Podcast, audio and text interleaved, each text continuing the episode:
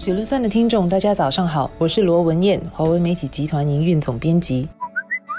九六三堂 FM 的各位听众，大家早上好，我是吴欣迪，联合早报和联合晚报的总编辑。上个月十一号是九幺幺恐怖袭击事件的十七周年，这么多年过去了，大家对这场发生在纽约的恐怖袭击，可以说还是历历在目，记忆犹新。除了因为这是人类史上遇难人数最多的恐怖袭击之外，也因为当时有电视新闻的直播，飞机是怎么撞向大楼，大楼最后又怎么轰然倒下，许多人即使不在事发现场，也通过电视看得一清二楚。但是在今天的互联网时代，还有一种袭击是每天在世界各地无时无刻地发生，但你看不到硝烟，也感觉不到子弹在你的头上飞过，更看不到炮弹在你的身边落下炸开。这种袭击就是。网络袭击。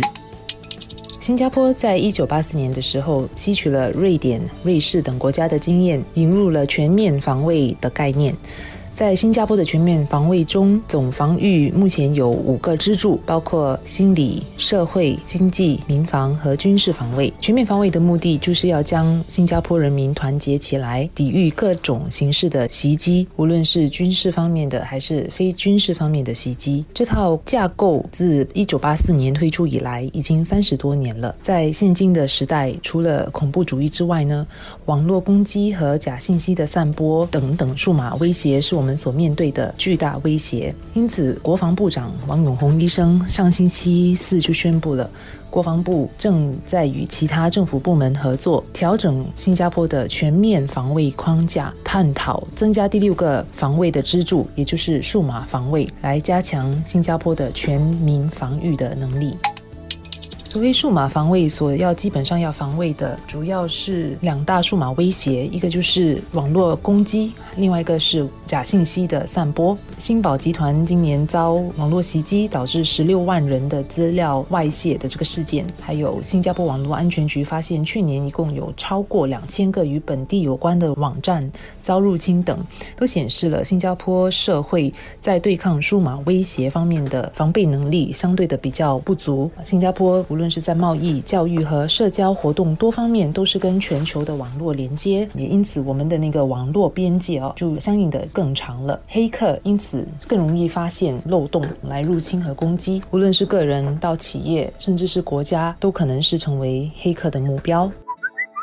是的，国际间其实早已在网络世界里。不宣而战，许多的国家情报组织都在进行信息战或者是反信息战，而这些网络攻击可以破坏和颠覆一个机构、一个组织乃至整个社会，干扰和左右一个国家的运作。但是因为这些网络攻防战不在我们的眼前发生，大家很容易就忽视他们的存在和它的威胁性，会很容易的产生一种事不关己的态度。不过，如果我们想一想，一天傍晚天色渐暗的时候，你在回家的途中，突然你发现路上的电灯。商场、办公楼和主屋的灯一排又一排、一座又一座的熄灭了，所有的地铁一列一列的都停下来，马路上交通灯全部都失灵了。你要打手机通知你的家人，发现已经没有网络。你想查看网站，以便知道发生什么事情，同样你找不到网络链接。原来这是因为有组织性的黑客已经入侵了我们所有基础设施的网络，我们受到了大规模的网络袭击。如果有一天这样的事情不幸真的发生了，我想大家就应该不会再觉得网络安。安全或者是网络防卫是不关我们的事的。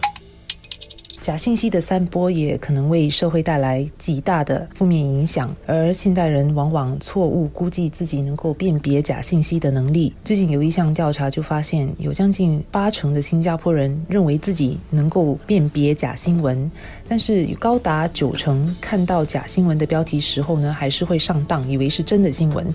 因此，我们确实是有必要要加强人们鉴别信息的能力。新加坡在积极打造智慧国，随着数码科技日益深入渗透到我们生活的方方面面，每一个人或多或少都要跟数码科技打交道。这意味着，其实每个人都必须要懂得如何防范数码威胁。因此，把数码防卫列为新加坡全面防卫的第六个支柱，是一个非常合理而且是及时的做法。实际上。早在今年七月二十三号，《联合早报》的社论在谈到新宝集团受到网络袭击事件的时候，就曾经指出，网络安全应该列为全面防卫的另一个支柱。如果我这里可以再进一步做建议的话，那我觉得网络安全和数码防卫除了应该是全面防卫的另一根支柱之外，它也应该是全面防卫的衡量。为什么我们这么说？我们知道支撑一栋建筑物，让它不会倒下来的，除了要有支柱之外，也要有衡量。支柱是垂直的，而衡量是横的，是联系。和巩固不同支柱的全面防卫的各个支柱，如军事防卫、经济防卫、心理防卫等等，其实都会牵涉到数码防卫。数码防卫把这些各个支柱的防卫全部联系起来。我们的全面防卫如果添加了数码防卫这个支柱和衡量，那么我们国家、社会和个人的安全就更有保障了。而且它也会提醒我们，我们在网络上的行为可能会将自己、家人甚至国家置于危险的处境。因此，确保网络安全是我们共有的责任，每一个人都应该做出自己的贡献。